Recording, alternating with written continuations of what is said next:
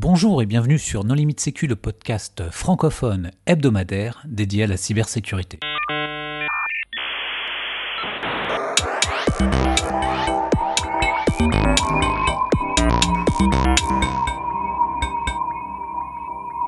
Alors, nous avons déjà réalisé un épisode consacré au Red Team il y a quelques années, mais comme les choses évoluent, eh bien, nous avons décidé de refaire un épisode à ce sujet, avec deux invités, Geoffrey Tchernet. Bonjour Geoffrey. Bonjour. Et François Guachon. Bonjour François. Bonjour. Pour discuter avec eux, les contributeurs No Limit Sécu sont Nicolas Ruff. Bonjour. Hervé Schauer. Bonjour. Vladimir Collat. Bonjour. Et moi-même, Johan Hulot. Alors, Geoffrey, en préambule, est-ce que tu voudrais bien te présenter? Oui, euh, donc euh, Geoffrey Charnay. Euh, je travaille pour une société américaine qui se nomme Medalia et je lead les opérations Red Team et j'opère aussi les opérations Red Team pour eux depuis plus de trois ans maintenant. Et avant ça, j'ai été dans différentes sociétés en France où je faisais du pentest et de la Red Team également. François? Oui, alors moi, jusqu'à il y a deux mois, j'étais euh, un lead technique dans la Red Team de Google. Et euh, avant ça, je faisais aussi ça, mais pour euh, la boîte de sécurité anglaise Context. Alors, Vladimir, quand on parle de Red Team, on parle de quoi?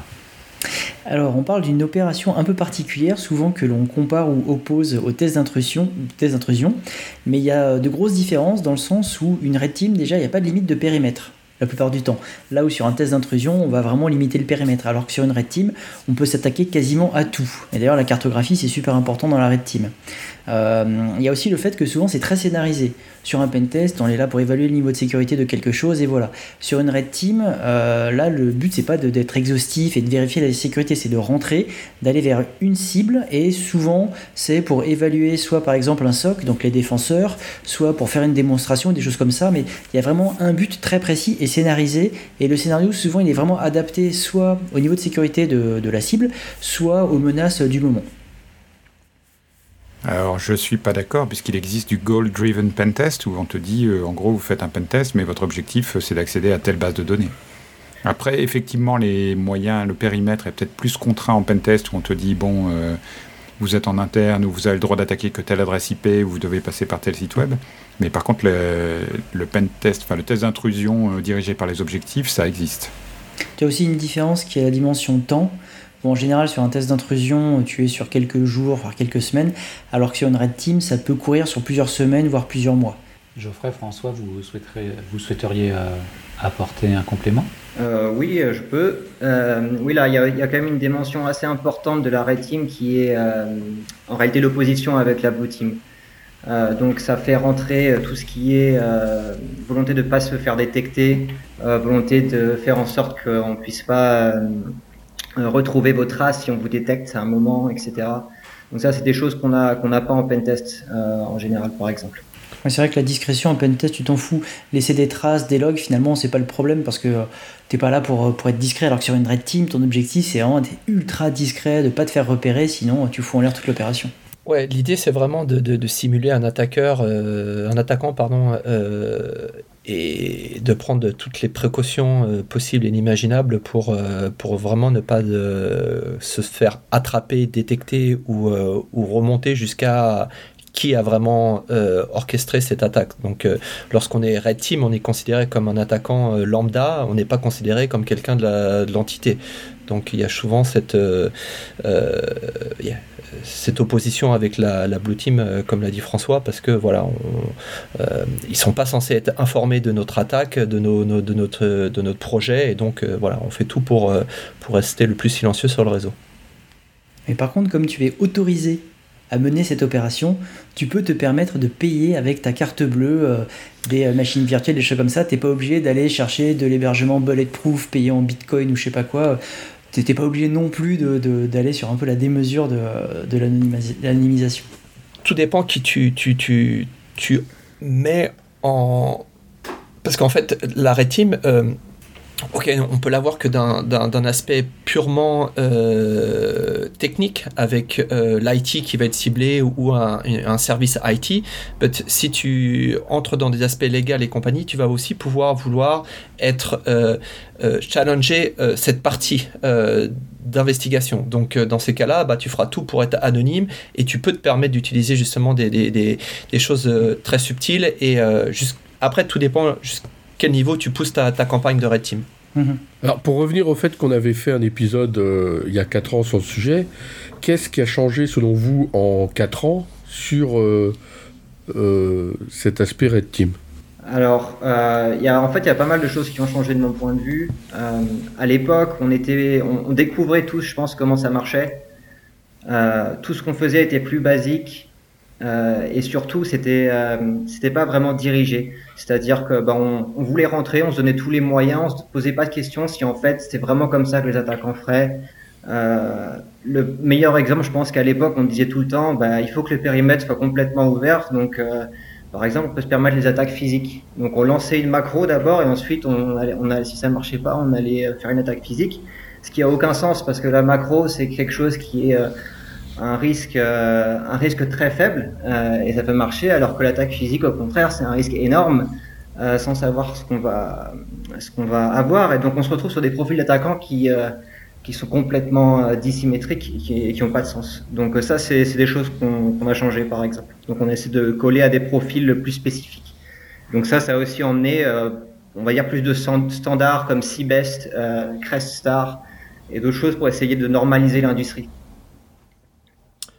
Autre chose C'est-à-dire, quels sont ces standards bah, C'est typiquement les certifications que les, euh, que les clients vont demander euh, des, euh, des, différentes, des différents prestataires pour être sûr qu'en fait on a, on a affaire à, une red team, on va dire, qui, qui, qui, utilise les bons TTP. On va leur demander aussi dans les rapports de justifier vis-à-vis du framework attaque, par exemple, le type d'attaque qu'ils utilisent pour être sûr que c'est pas juste des gens qui en fait font un peu ça dans leur coin, quoi, qu'il y a une vraie, une vraie démarche liée aux vraies attaques. Au-delà de, ces, parties euh, euh, TTP et, tout, je pense qu'il y a aussi une, dimension de, nos infrastructures qui ont changé.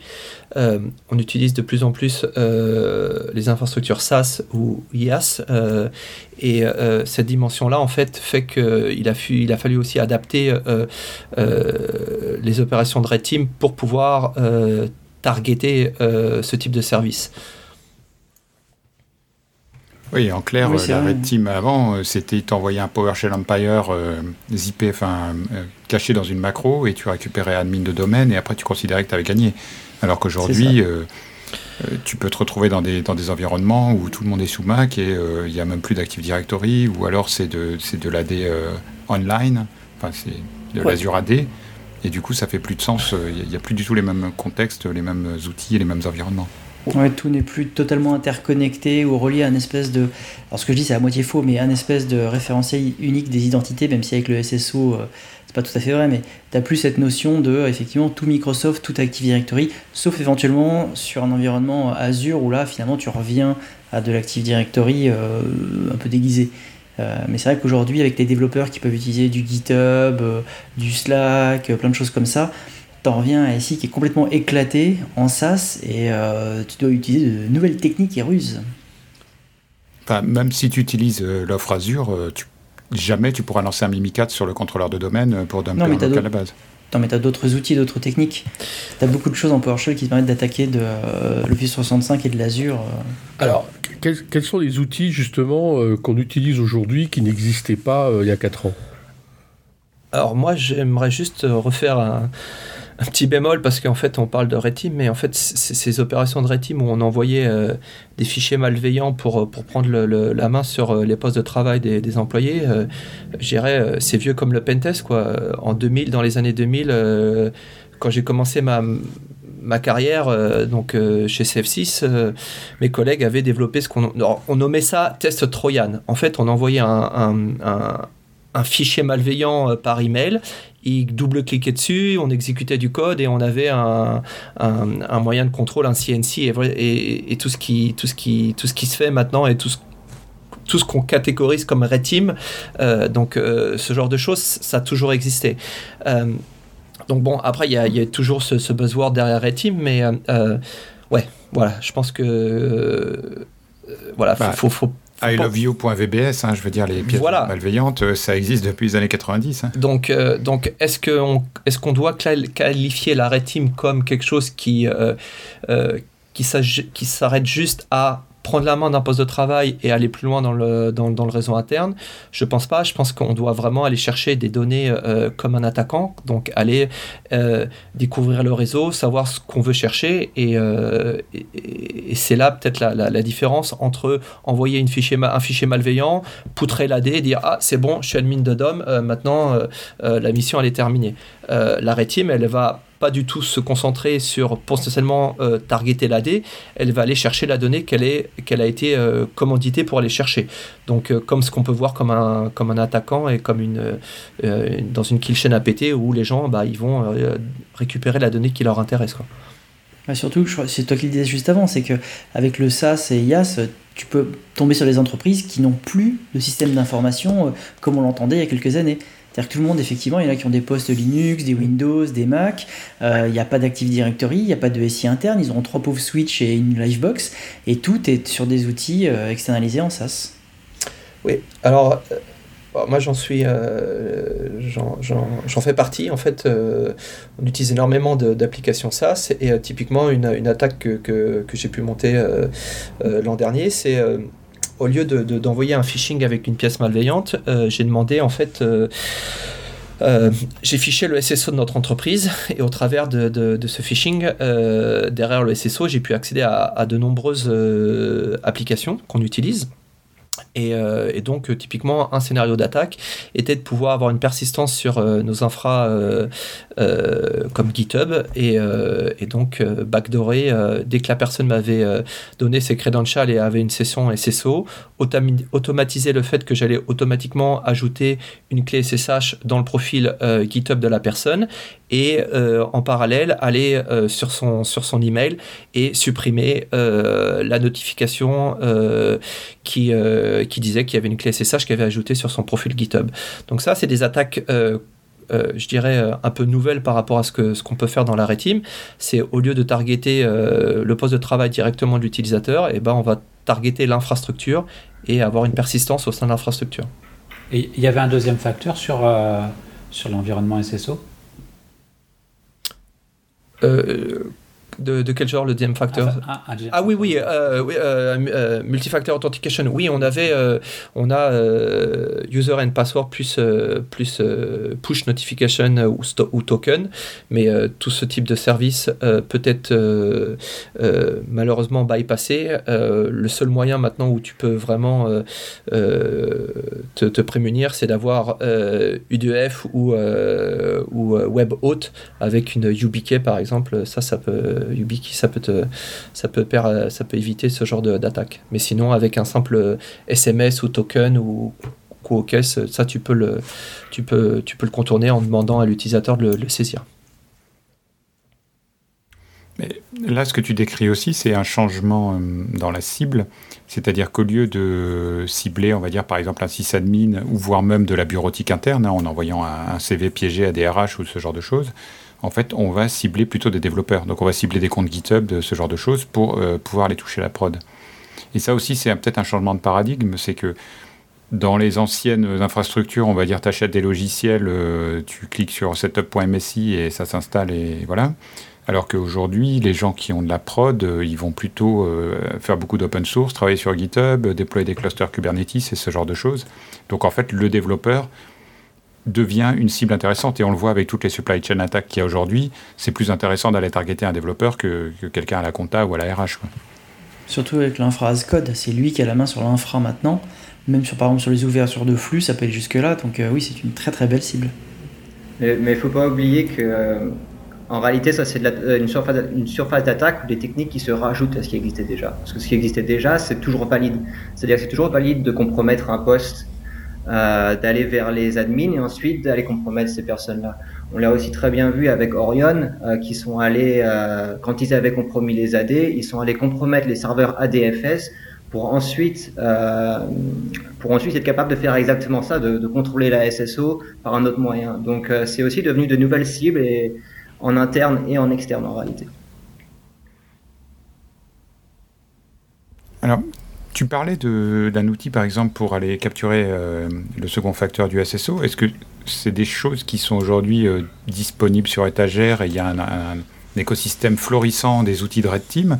Est-ce qu'il y a le Metasploit de la Red Team? Est-ce qu'il y a des offres commerciales? Enfin, Comment est-ce qu'on est qu'on fait de la Red Team aujourd'hui? Est-ce qu'il faut développer tous ces outils ou est-ce qu'il y a, y a beaucoup de...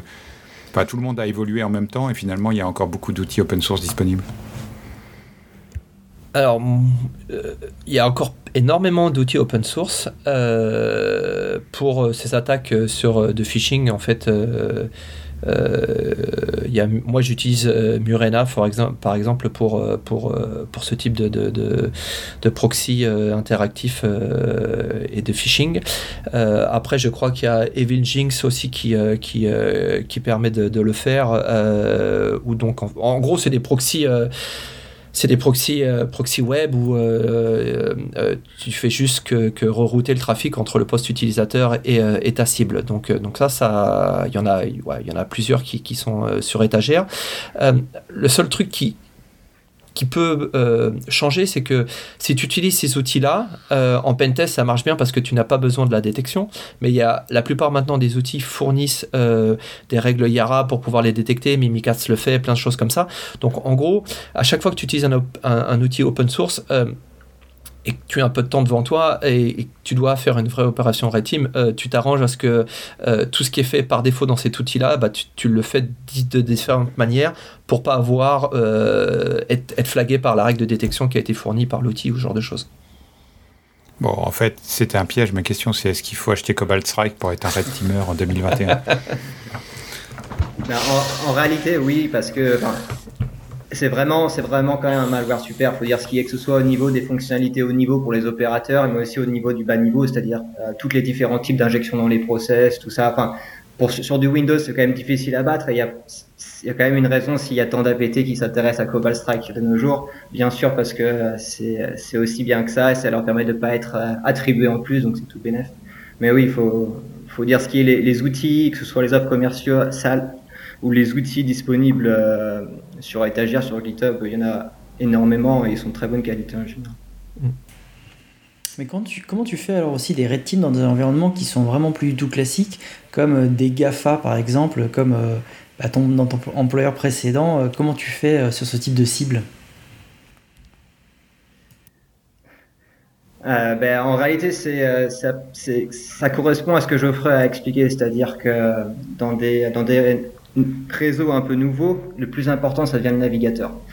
Donc, euh, on a toujours quand même euh, ces, euh, ces, techniques. Enfin, nous, en tout cas, on avait tendance à se concentrer sur essayer de compromettre un poste parce que ça revient au même. Une fois qu'on a un poste, alors après, on peut forger nos tokens SSO, on peut attendre qu'ils s'identifient et à, ce moment-là, on, on prend leur, ouais, leur, nouveau, leur nouveau token, etc. Donc, ça reste quand même le plus important, mais du coup, ça ça amène aussi des nouveaux outils, donc typiquement des extensions malveillantes pour les navigateurs, c'est quelque chose qu'on n'utilisait pas trop avant quand même, où c'était plutôt en réalité des, euh, logiciels malveillants, euh, des adwares quoi, qui, euh, qui utilisent ce genre de choses-là.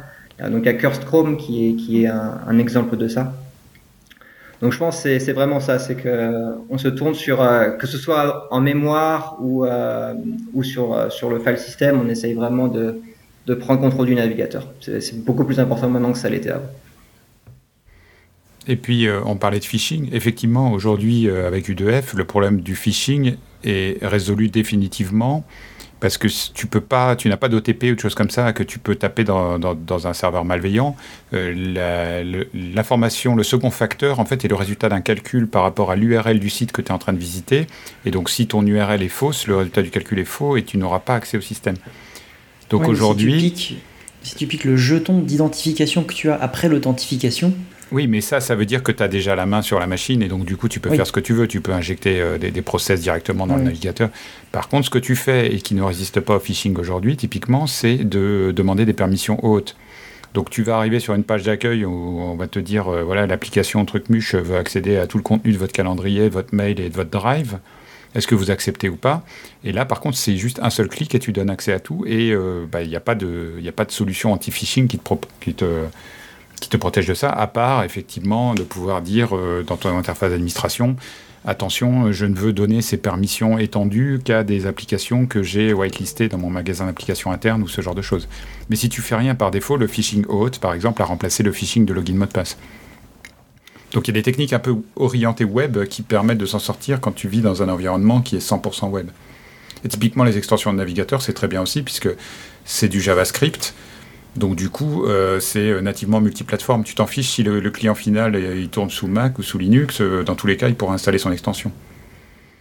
Ce qui, ce qui m'amènerait peut-être à poser la question de l'utilisation des nouveaux langages de programmation comme NIM ou Go, qui sont nativement multiplateformes, où tu peux écrire un code une fois et le faire tourner partout. Est-ce que ça fait du sens aujourd'hui de se tourner vers ces langages pour développer des backdoors, ou est-ce que c'est bah, juste une curiosité d'APT Ouais, ouais, c'est ce que nous, c'est ce que nous on avait typiquement. Je pense que ça fait encore plus de sens pour une red team que pour euh, que pour une vraie APT, mais quelque chose comme Go, bah ouais, ça, ça fait gagner beaucoup de temps pour euh, pour plusieurs raisons. Déjà parce que c'est multiplateforme, mais en plus parce que la, la, librairie standard nous permet euh, d'implémenter des protocoles complexes avec du Diffie-Hellman, avec des donc de la Perfect Forward Secrecy qui nous apportent beaucoup de garanties en fait à nos communications malware. Et en plus, c'est un peu polymorphique par défaut parce que le compilateur change si souvent euh, on, a, réutilisé le même malware euh, en, 2017 et en 2019. Et la Blue Team nous dit, on avait des signatures pour la première fois, mais il n'y a rien qui marchait. Donc euh, ça, c'est quand même sympa aussi. Et quand même, c'était une chirie à reverser jusqu'à IDEA Pro 7.6, dont la, feature majeure est d'ajouter le support de Go, ce qui permet quand même, ce qui a fait gagner beaucoup de temps aux reverseurs de malware au-delà de la performance, euh, moi dans mon cas de figure, j'ai aussi euh, migré euh, bah, tous mes outils en Go parce que je suis arrivé dans une entreprise où on était 100% Mac et donc bah, tous les outils PowerShell, machin et tout, ça n'avait plus, plus, du tout de sens. Et donc bah, il a fallu que voilà, donc je suis pas un utilisateur Cobalt Strike parce qu'en en fait ça n'a pas forcément beaucoup d'intérêt dans, dans, mon cas de figure. Mais, mais voilà, donc Go a énormément de sens. Et alors, dans vos opérations euh, Red Team, 0 day, end day ou rien du tout? Euh, bah oui, clairement, ça c'est quelque chose qui a changé aussi. C'est-à-dire qu'il a, il a fallu commencer à s'orienter vers des vulnérabilités. Déjà parce qu'on voit quand même que les attaques sophistiquées, il n'y a pas que la NSA, de nos jours, ça, ça tourne quand même vraiment autour de ça. Euh, donc, euh, End-Day, euh, c'est vraiment quelque chose qu'on essaie de faire sur, des vulnérabilités importantes. On, parlait de OAuth, par exemple. Euh, avant que Chrome implémente le, site euh, isolation de site, nous c'est quelque chose qu'on faisait, c'est-à-dire euh, essayer de surveiller les ND pour Chrome et du coup on avait un, un, code exact dans la sandbox et ça nous permet d'accepter des grandes hausses par exemple. C'est le genre de choses qu'on pouvait faire à l'époque.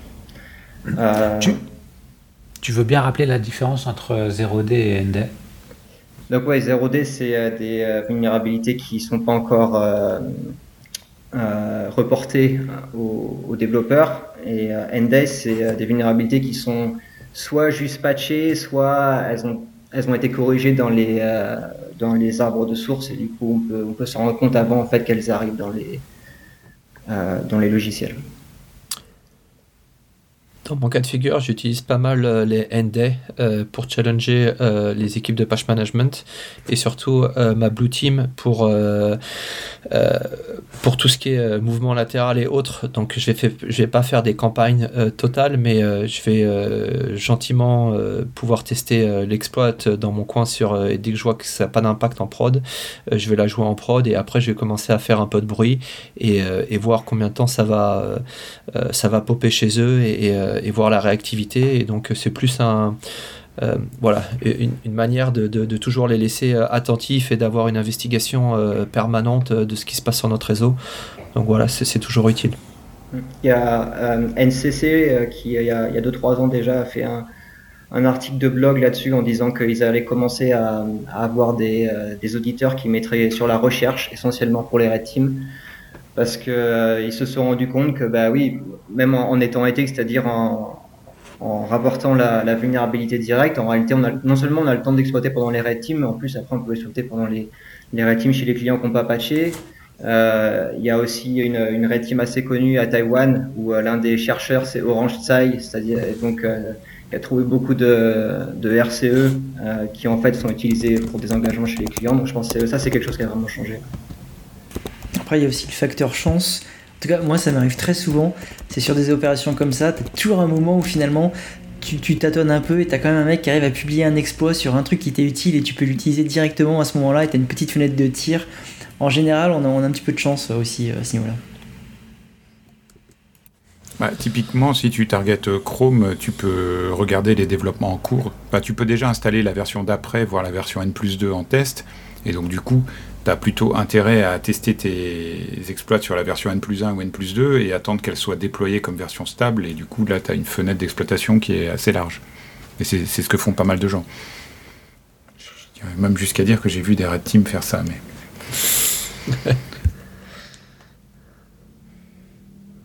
Ou sinon, tu fais comme tu vois dans certains articles, des gens qui cherchent des vulnérabilités 0D euh, pour leur red team pur, et voilà. Oui, après... mais ce que je veux dire, c'est que temps, euh, si tu cherches des failles, en fait, si tu vas cibler un navigateur, l'avantage c'est que tu as déjà accès à la version d'après qui sera deviendra, euh, on va dire, la version générale dans euh, trois semaines, six semaines. Donc du coup, effectivement, ça vaut le coup de, de, chercher des failles dans la version qui deviendra la version stable plus tard. Enfin, si tu as des failles dans Chrome ou iOS, enfin, tu fais pas des red teams, tu les revends, les vulnérabilités.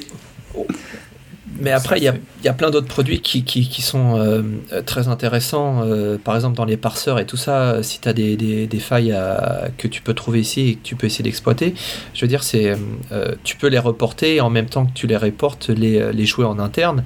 Et je veux dire, ça ça, aide beaucoup. Moi, j'ai pas une, une, pratique de la red team pour mettre à mal euh, ma, la blue team. On, bosse vraiment euh, super bien ensemble et euh, l'idée, c'est vraiment de, d'augmenter la détection qu'on a chez nous. C'est pas du tout de dire ah, je vous ai encore pawn, voilà, oh la IT ils ont pas patché. Oh non, l'idée c'est de dire bon bah ça c'est sorti. comment je peux le jouer au sein de notre environnement et voir si on sait le détecter parce que quoi il n'y a pas photo. Toutes les boîtes, un jour ou l'autre, se feront poutrer. Et donc, il euh, faut mieux anticiper ça. Et, euh, le meilleur moyen de l'anticiper, c'est de le jouer régulièrement et d'avoir de, une équipe Blue Team qui sait investiguer, qui sait euh, travailler dans le, dans, dans, la, comment dire, dans le stress. Parce que quand tu joues une équipe de Red Team, moi j'ai eu des cas de figure où voilà j'ai eu beaucoup de pression même du leadership où, euh, où il me dit non ça va trop loin euh, euh, les gens commencent à appeler appeler le, le, CEO de l'entreprise parce que le phishing il est trop voyant machin. Je fais mais moi j'ai plus de 200 sessions là qui ont popé non j'arrête pas quoi. Parce que il va bien comprendre que au moment le CEO bah c'est grave et qu'il faut qu'on euh, fasse de, la sensibilisation pour nos utilisateurs et plein de choses comme ça. Là, c'est du red team euh, interne. dit au début, il faut peut-être le rappeler. On a beau parler de red team offensif, etc. En fait, dans les faits, c'est du défensif. Ça a une vocation défensive. La grande, dans la grande majorité des cas, le but des red teams, c'est d'aider les défenseurs, donc la blue team, les bleus, à progresser et à être capable de détecter, détecter plus de choses. Le fait de rentrer, de laisser aucune trace et après dire ah je vous ai eu, ça n'a aucun intérêt. Euh, le but c'est d'essayer de trouver des scénarios qui sont vraiment adaptés au contexte et d'aider les bleus à, progresser, à mieux détecter. Euh, Ce que tu expliquais, Geoffrey, c'est du red team interne. Oui, moi, quoi, bah, je pense que François, c'est pareil. la, plupart des équipes Red Team euh, sont souvent euh, pour leur propre organisation. Mais le commanditaire, c'est le, le CEO ou c'est l'équipe Blue Team? Euh, c'est le leadership, c'est même pas c'est le CEO, c'est toute la toute la toute la tout le board qui va dire bah voilà moi typiquement ce que j'aime faire c'est de demander euh, à mon ciseau d'aller euh, demander la stratégie qu'ils vont avoir, quels sont les nouveaux produits qui vont sortir et targeter s'il y a des données que je peux sortir de ça avant que le produit sorte. Et, typique, et ça, ça m'aide à, monter une attaque, par exemple un concurrent qui voudrait récupérer des données sur, sur la manière dont nous on va faire des choses et de forger une attaque réelle qui va me permettre d'obtenir potentiellement des, des, des, des, informations sur ce, sur ce projet-là et avoir une, une compétitivité euh, euh, qui va être impactée. Donc, euh, je veux dire, il n'y a pas il n'y a jamais le quoi ce que je fais avec la blue team c'est bah, ce que j'ai dit avec des end days où euh, de temps en temps bah, je, je, vais je vais lancer une exploit parce que je sais qu'elle ne va pas impacter. J'ai récupéré un shell j'ai commencé à passer quelques commandes et voir s'il me s'il me chope. Mais ça je fais ça en deux jours. Je veux dire quand je monte une campagne de, de red team c'est sur plusieurs mois quoi. Je veux dire j'ai un mois de préparation j'ai avoir deux semaines pour la pour l'exécuter. C'est des choses qui sont vachement euh, planifiées quoi. Je et surtout euh, il y a certaines personnes qui sont au courant dont le leadership, parce que euh, quand ça remonte, ça peut remonter très haut. Et donc tout le monde peut commencer à s'affoler. Euh, s'il y a des leaks en disant ouais, on vient de se faire euh, poutrer, ça commence à sortir dans tous les sens, ils vont dire ben non, non, vous inquiétez pas, c'est un truc interne avant que, la presse, tout ça, vous voyez, que tout ce. mais voilà, tout ça, c'est à prévoir. Quoi. Tu, tu, tu peux pas t'amuser à. à, à... D'être le plus discret possible, mais tu as des personnes clés qui doivent être forcément euh, euh, au courant de ce qui se passe. Quoi. Ouais, ouais, avant de prévenir la CNIL. déraper. Hein. Ouais, la CNIL ou l'ANSI, moi j'ai vu des, des, Red Team euh, déraper, ouais, ça peut.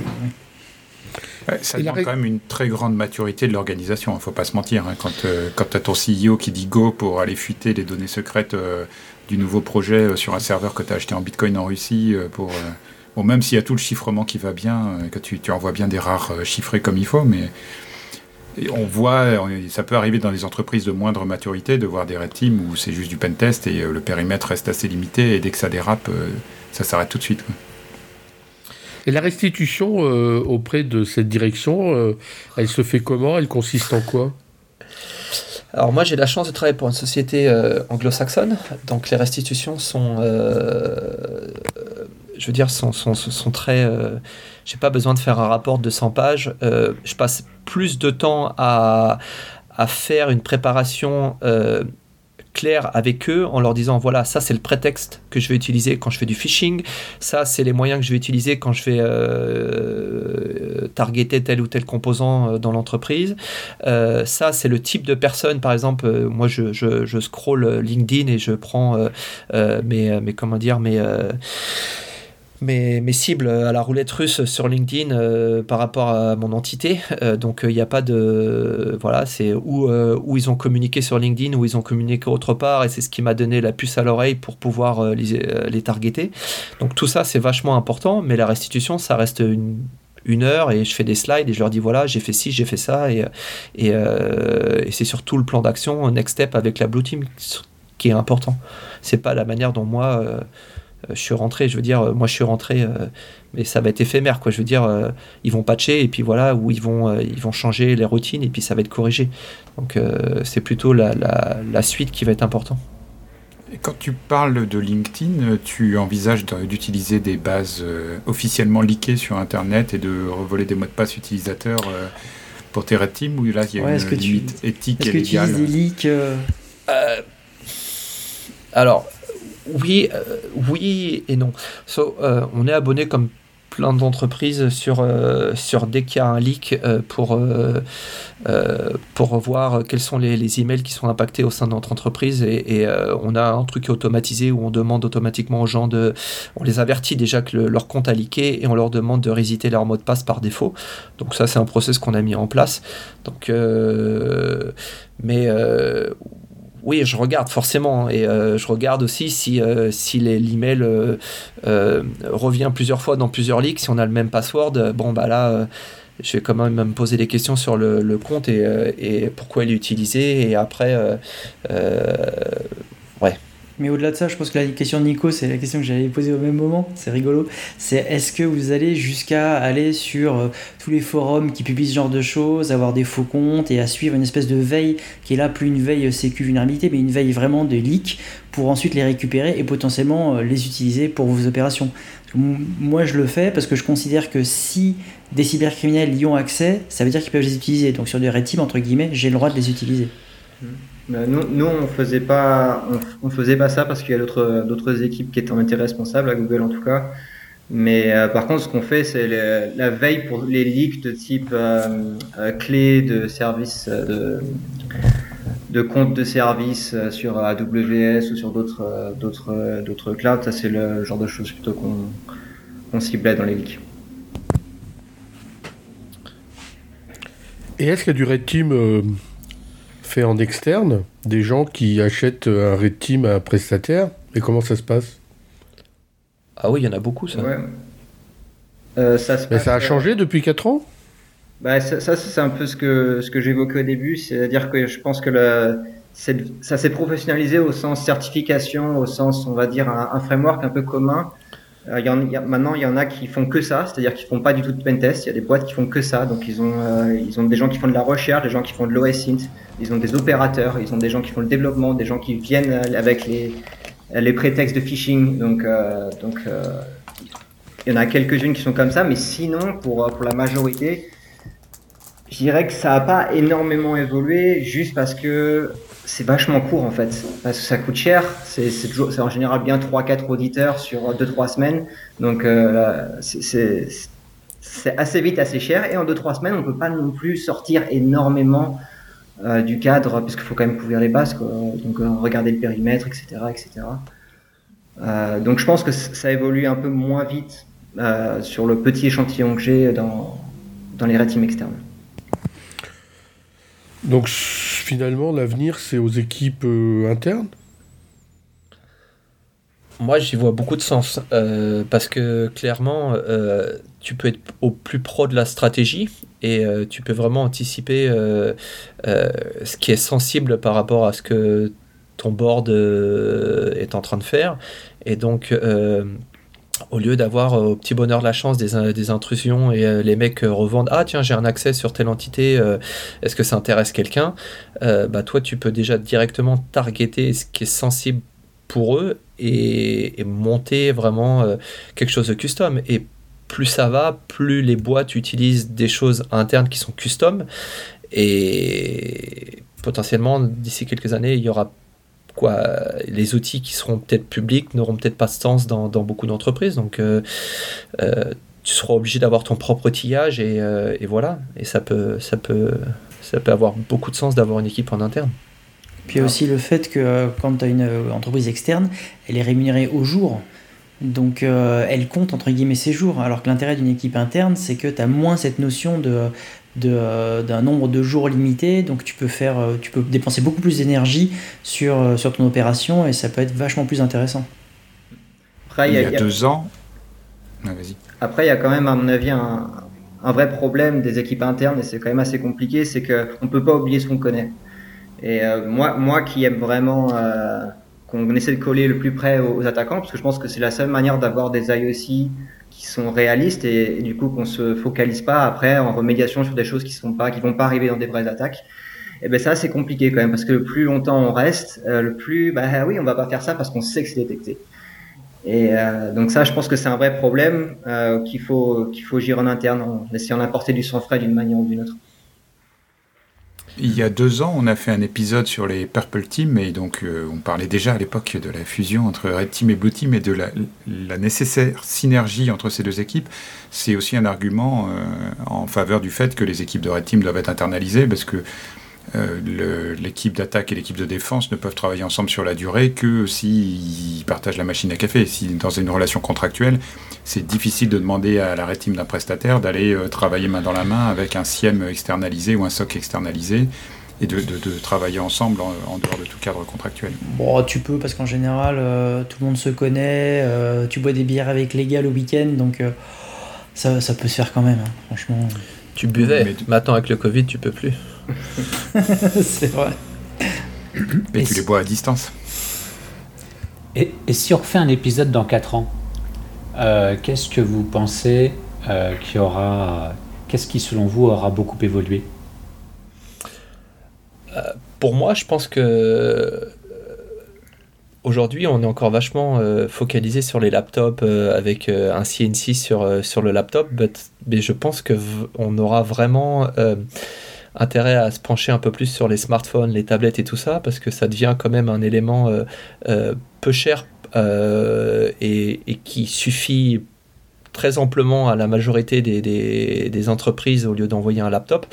Donc je pense qu'on va peut-être avoir des choses intéressantes à faire sur, sur les mobiles en termes de team et comment on pourrait devenir euh, euh, persistant sur un mobile et continuer à, à pouler les mails des gens ou accéder à des, applications, des données via les applications qu'ils utilisent. Alors compromettre un iPhone à jour ou un Android à jour ou un Chromebook, ah, c'est extrêmement simple c'est du phishing. Si tu arrives à convaincre l'utilisateur d'installer un provisioning profile sur son téléphone, il est. c'est de l'ingénierie, ouais, c'est de l'ingénierie sociale. Bah, t'es à, es à deux. T'es plus sur de la pure technique, quoi. Tu, tu dis à l'utilisateur, euh, vous voulez euh, tel logiciel gratuitement ou voilà un clone de TutuApp ou tous ces Apple Store chinois où ils auraient re-signé avec des certificats mmh. d'entreprise tu envoies ça à l'utilisateur, tu dis merci d'accepter le certificat, et après, une fois que tu as la gestion à distance de son téléphone via le MDM ou via un provisioning profile, euh, son téléphone, il est fini. mais encore une fois, tu es sur l'ingénierie sociale, c'est plus uniquement de la technique avec des techniques. Euh, de compromission, d'exécution de code et autres. Euh, tu sais que justement, tu, tu es très, euh, euh, Vlad, focalisé sur cette partie Red Team technique, mais il y a beaucoup de déclinaisons de la Red Team. Je connais des entreprises aux US qui ont des Red Team dédiés pour l'IA, des, des teams dédiés pour d'autres types d'environnements au sein de leur entreprise, au niveau de leurs services. Et. Et voilà, ils n'ont pas du tout les mêmes procédures d'attaque, techniques d'attaque, tout ce que le TTP qu'on utilise pour Je sens bien que c'est pas ma spécialité. Hein. Moi, je, suis plus sur la technique et que l'ingénierie sociale. Hein. Alors, justement, quand même, on voit de plus en plus euh, les attaquants évoluer vers euh, l'ingénierie sociale. Est-ce que c'est des méthodes que vous utilisez également? C'est très compliqué pour moi. Euh, on est dans, en fait, euh, je les j'utilise pas parce qu'on est euh, basé dans plein de pays différents et les lois sont complètement différentes. Et comme j'essaye d'avoir quelque chose de, euh, d'homogène quand je fais une, campagne et de, pouvoir cibler n'importe qui, n'importe où, voilà, je, me, me suis jamais posé à ça. Et des fois, voilà, un truc tout simple, par exemple, un truc tout simple, c'est de pouvoir il y a eu une faille euh, qui était marrante, euh, quoi, une faille, un défaut de configuration dans, les, dans le partage des, des, agendas. Donc certaines personnes partageaient les agendas de manière open pour tout le monde. Et donc, en fait, bah, tu as juste à mettre le bon ID et tu récupères la, quoi, le bon ID, le bon email de la personne et tu récupères son agenda. Ce genre d'attaque, typiquement, tu peux avoir des, des, des, des rendez-vous qui sont privés et à toucher à la vie privée de la personne. Et donc, exploiter ça, c'est compliqué aussi. Donc, voilà, tu as toujours une limite entre... Euh, l'attaquant n'aura pas de limite, mais toi, tu restes quand même employé d'une entreprise et donc tu, te dois de suivre les règles dans lesquelles ton entreprise évolue et dans laquelle ton, entreprise est basée. Donc, euh, voilà. Parce que sinon, la Red Team qui marche à tous les coups, euh, si, si tu as une prestation que tu es payé 20 000 euros pour faire une Red Team t'appelles tous les 6 admins de la boîte et tu leur fais je vous donne 10 000 euros si vous me donnez le mot de passe admin. Et ça, c'est garanti que ça marche. Hein. Donc. Euh, et, tu fais 50% de marge à la fin. Et pour le prix d'une pinte, ça marche aussi. Euh, ok. Euh, Geoffrey, François, est-ce que vous souhaiteriez apporter le mot de la fin? Ah, je crois que Hervé a encore une question. Si on veut entrer dans une équipe de Red Team, euh, dans une grande entreprise très mature en cybersécurité, pour vous, quel est le parcours idéal? Il faut commencer à faire pentester ou pas du tout? Je pense que c'est mieux, en particulier, les, de mon point de vue, les, gens qui ont fait du pentest d'infrastructure, ils partent quand même avec. Euh, euh, avec un peu d'avantage, mais c'est quand même pas les mêmes, c'est pas les mêmes skills et et souvent, en plus, actuellement, les, équipes cherchent des gens qui sont juniors. Euh, parce que ça reste quand même quelque chose qu'on apprend sur le tas assez bien. Donc, euh, je pense que. Mais finalement, est-ce qu'un développeur Azure ou AWS euh, est pas mieux armé? Non, quand même. Je pense que ça, ça, ça reste. il y, a quand même beaucoup de spécifiques, que ce soit dans la mentalité de, de contourner un système, donc la mentalité d'attaquant classique, et, euh, et, ensuite dans le dans évaluer euh, le risque de chaque opération qu'on prend, etc. Je pense que c'est quelque chose qu'on qu'on peut manquer euh, quand on est juste développeur. Euh, ceci dit, avoir un, développeur en consultant entre guillemets pour, pour savoir quelles API à utiliser, comment les utiliser, ah, ça oui, tout à fait. Je crois que la grosse différence, c'est quand tu es pentester, tu as des outils que tu vas utiliser partout chez tous tes clients, tu as un set d'outils ou un set de techniques. Il y en a qui sont sur la désérialisation, il y en a qui sont plutôt sur les attaques Active Directory de type Kerberos et autres. Alors que quand tu es red teamer, en particulier red teamer dans une entreprise, en interne dans une entreprise, euh, chaque attaque doit être différente. Tu vas pas refaire cinq fois la même attaque, ça n'apporte absolument rien euh, en termes de, détection de scénario. Donc du coup, tu dois vraiment beaucoup plus avoir un, état d'esprit d'attaquant et de chercheur pour euh, essayer de voir les failles partout où elles sont et pas juste te contenter d'appliquer à l'infini une technique que tu as un pourcent 0,0 à la fin d'une page PHP pour aller voir un code source et récupérer un mot de passe tu dois être beaucoup plus polyvalent dans ta manière d'attaquer les choses, ça c'est certain.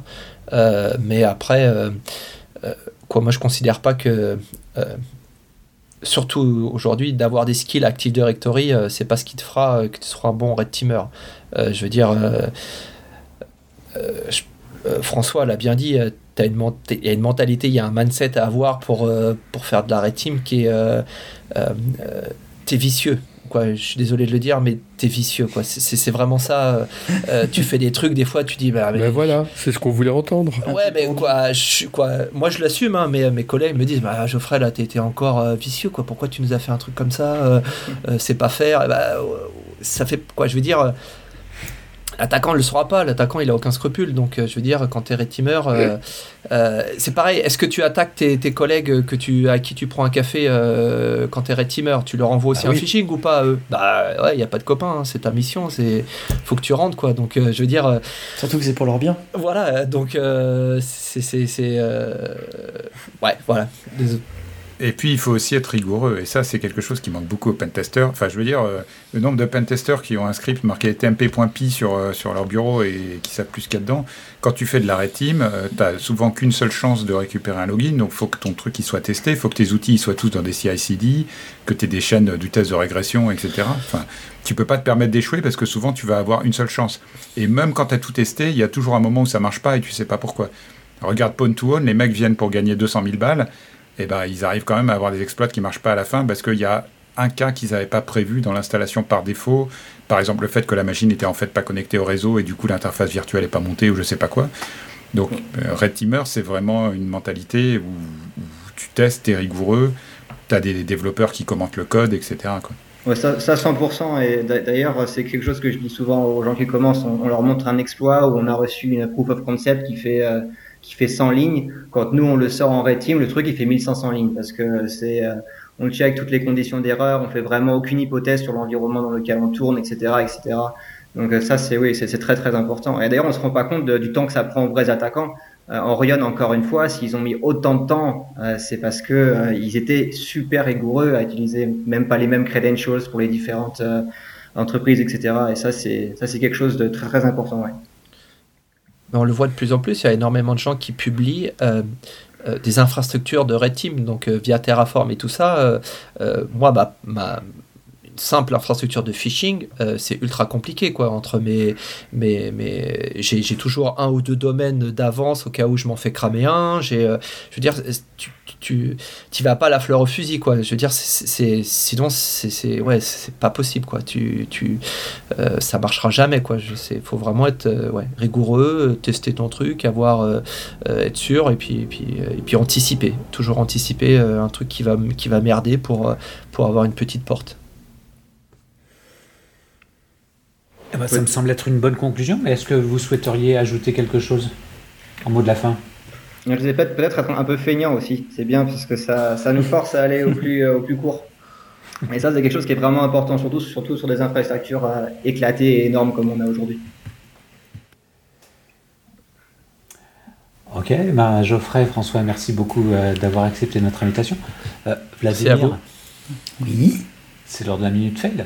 Et oui, alors euh, je le rappelle, le principe de la minute fail est de présenter un incident ou événement passé de sécurité en prenant du recul avec humour, mais euh, ce n'est pas d'accabler les gens, donc je ne citerai aucun nom et modifier quelques éléments. Donc dans le cadre d'une Red Team, euh, qui avait pour objectif de copier en gros le mode de fonctionnement d'un groupe de cybercriminels qui chercherait à faire du rançonnage et tester également l'équipe de détection d'intrusion, Euh, donc dans ce cadre-là, pour éviter tout débordement avec le client, euh, il nous avait demandé de rentrer dans son SI et il nous avait donné deux adresses IP de deux contrôleurs de domaine, donc c'est l'environnement Windows, Microsoft, sur lesquels on devait trouver un répertoire contenant des faux fichiers que l'on devait chiffrer. Donc nous avions comme contrainte en fait de devoir rentrer dans le SI, chiffrer ce faux répertoire en moins de deux heures après le début de l'intrusion. Il y avait cette contrainte forte pour vraiment simuler euh, bah, les attaques récentes euh, et cette contrainte est vraiment importante pour comprendre la suite. Donc euh, bah, nous démarrons par une classique cartographie. Donc le client nous avait déclaré sa classe C pour gagner du temps. Donc dans cette classe C, nous avons trouvé une passerelle VPN SSL dont la marque est connue pour être une passoire de sécurité. Celle-ci, en plus, coup de bol n'était pas à jour, donc vulnérable à une prise de contrôle à distance. Donc là, euh, on démarre le chronomètre, on commence la compromission. Sur la passerelle VPN SSL, donc on prend la main. Euh, là, on, nous identifions un groupe, plutôt un royaume, euh, qui laissait présager des accès plutôt intéressants sur le système d'information. donc là, nous ajoutons un compte dans ce royaume-là, avec une authentification simple, encore une fois pour gagner du temps, parce qu'il fallait avancer donc là, pas de temps à perdre, ça faisait déjà à peu près 15 minutes qu'on était dessus. Donc nous démarrons, euh, donc nous montons le VPN, nous rentrons dedans. Nous commençons par du Kerberos Hosting pour être sûr de trouver quelque chose. Euh, là, nous recevons plein de réponses et commençons à lancer aussi un cassage des condensats récupérés euh, avec une machine dédiée en parallèle. Donc les premiers résultats commencent à tomber assez vite, avec en particulier un compte à fort privilège qui nous intéresse. Donc nous décidons d'utiliser ce compte pour nous connecter au contrôleur de domaine mais les adresses IP fournies par le client ne répondent pas, elles pingent pas. Donc ça, ça aurait dû être notre première alerte. Donc euh, nous listons les contrôleurs de domaine sur le système d'information et nous trouvons deux contrôleurs de domaine, juste deux pour cette entreprise pourtant d'une taille assez, conséquente. Donc ça, ça aurait dû être notre deuxième alerte, mais le temps nous pressait. Donc le client nous a donné deux adresses IP, nous trouvons deux contrôleurs de domaine, bon bah on s'est dit bah go, euh, donc, euh, par contre, la connexion était hyper lente. Il y avait une latence de fou.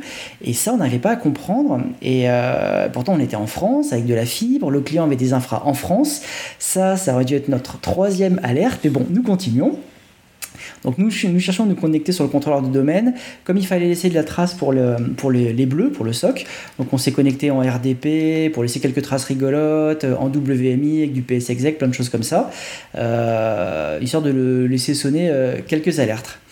Donc euh, en parallèle, un collègue qui est avec moi sur le SI me remonte que le nom de la forêt est assez étrange, car vraiment sans aucun rapport avec le nom du client. Mais en fait, c'était un nom technique genre euh, abc.local. Donc euh, bon, en fait, on s'est dit que ça pouvait arriver. Euh, on n'était pas sûr que ce soit le nom interne, mais voilà. Donc puis le temps pressait, donc il fallait continuer. Ça aurait dû être la quatrième alerte. Donc, donc, nous arrivons à nous connecter sur le premier contrôleur de domaine, pas à jour. Donc là, très rapidement, une élévation de privilèges trouvée sur GitHub et bim, nous sommes système sur le contrôleur de domaine.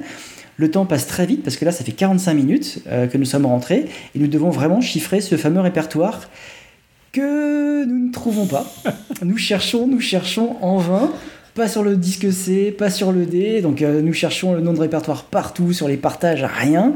Donc euh, comme pour laisser, enfin comme il fallait laisser une trace, donc nous écrivons un fichier TXT à la racine du, contrôleur de domaine avec, moi j'aime bien mettre, j'ai mis coucou bisous de la part de la red team. Et puis nous décidons d'appeler le client.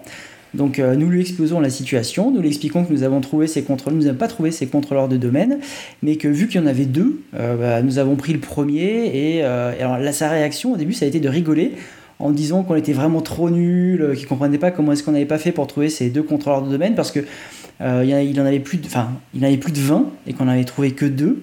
et en plus, il, sur le moment, il testait avec son PC, il disait si si, là je suis en train de pinguer mes contrôleurs de domaine, il, il ping très bien, donc je comprends pas. Alors là, j'avoue, j'ai une sorte de petit frisson, frisson de frayeur, un instant de, lucidité mélangé de panique. Je me suis dit, mais chez qui on était? Donc là, nous vérifions l'adresse IP de la passerelle VPN SSL. Elle appartient bien au client. On valide avec lui. Il confirme, c'est bien ma classe C. Cette IP, elle m'appartient bien. Euh, mais il me dit, euh, mais par contre, moi, j'ai pas de VPN SSL. Ok, très bien. L'IP d'avant, c'est le un des sites web du client. L'IP d'après, c'est aussi un site web du client. Donc l'IP, c'est vraiment la sienne. Donc là, j'avais l'impression d'être dans une autre dimension. Et alors, donc, depuis le contrôleur de domaine, comme nous avions la main dessus, euh, nous décidons de faire un ping juste pour sortir un paquet sur une de nos machines de contrôle. Et là, quand j'ai vu l'IP, J'ai tout de suite compris car j'avais déjà fait la même erreur il y a très très longtemps dans une vie passée euh, chez un hébergeur et opérateur télécom. J'avais fait exactement la même erreur, donc j'ai demandé au client tout de suite de convoquer la personne qui s'occupait de ces firewalls, qui est venue et qui m'a confirmé. En fait, cette entreprise a des firewalls euh, qui ne fonctionnent pas par zone de sécurité, par DMZ. Et donc en fait, il y a une personne qui avait mis en place une règle de translation avec une IP du genre 192.168, mais qui s'est trompé d'un chiffre ce qui fait que le firewall faisait une translation vers Internet, faisait un pont entre euh, bah, nous d'Internet, le firewall, et une IP qui était au Brésil. Euh, donc euh, bon, on n'était pas hyper serein. Il faisait encore nuit là-bas, donc on a essayé de trouver un maximum de contacts sur cette entreprise. nous avons identifié, nous les avons harcelés jusqu'à ce que finalement quelqu'un nous réponde. Nous lui avons expliqué la situation, on s'est répandu en excuses, mais les personnes étaient plutôt compréhensives, surtout qu'en plus ça leur faisait un pentest gratuit, ce qui était plutôt cool. Et les personnes ont plutôt bien pris et ça s'est bien terminé. Donc bon. Non mais le responsable, c'est le mec qui a fait une traduction dans son firewall avec une mauvaise adresse. Je vais pas citer la marque de firewall, mais c'est un truc assez classique. C'est que le problème, c'est que quand tu fais une translation, t'as pas l'histoire de zoning. Donc si tu te gourres d'adresse IP, bah, ça part, euh, ça part n'importe où. Et euh, fail aussi vis-à-vis de, la translation parce qu'en fait ça avait été demandé par euh, un métier deux mois avant en urgence, un truc hyper hyper urgent et ils l'ont jamais testé. Voilà. Hmm. Fail. Je t'avouerais que quand le, quand le client m'a dit Mais j'ai pas de VPN SSL, moi. Ah, je me dis Putain, mais qu'est-ce qui se passe? Et alors, Nico, t'avais pas un fail toi aussi, non? Qu'est-ce qu'il y en avait un autre? Ah oui, alors moi j'ai un mini fail beaucoup plus court que le tien, mais comme on parlait de end-day dans les browsers, il y a quand même une étape ultime qui est d'aller introduire toi-même la faille pour ensuite l'exploiter. Et il y a eu plusieurs cas de ça. Il y en a un précis, par exemple, dans le bug tracker de Mozilla, euh, le bug 1 618 257, où le gars dit euh, attention, euh, Firefox n'a pas un comportement cohérent vis-à-vis du cache, donc il ne load pas le favicon à partir du cache, il le load toujours depuis Internet, même si l'icône est en cache. Et donc Firefox a corrigé le bug, et du coup après il a pu sortir son papier sur le fait que les navigateurs permettaient le tracking via du time, des time attacks sur le cache et des choses comme ça, qui n'étaient pas exploitables tant que Mozilla n'avait pas poussé en prod sa nouvelle version du navigateur. C'est pas vraiment un fail, mais c'est l'étape ultime du ND. Quoi. C'est beau. Joli. Bon, Geoffrey, François, merci beaucoup d'avoir accepté euh, notre invitation. Merci à vous. Merci Vladimir. Merci aux contributeurs. Chers auditeurs, nous espérons que cet épisode vous aura intéressé et nous vous donnons rendez-vous la semaine prochaine pour un nouveau podcast. Au revoir. Au revoir.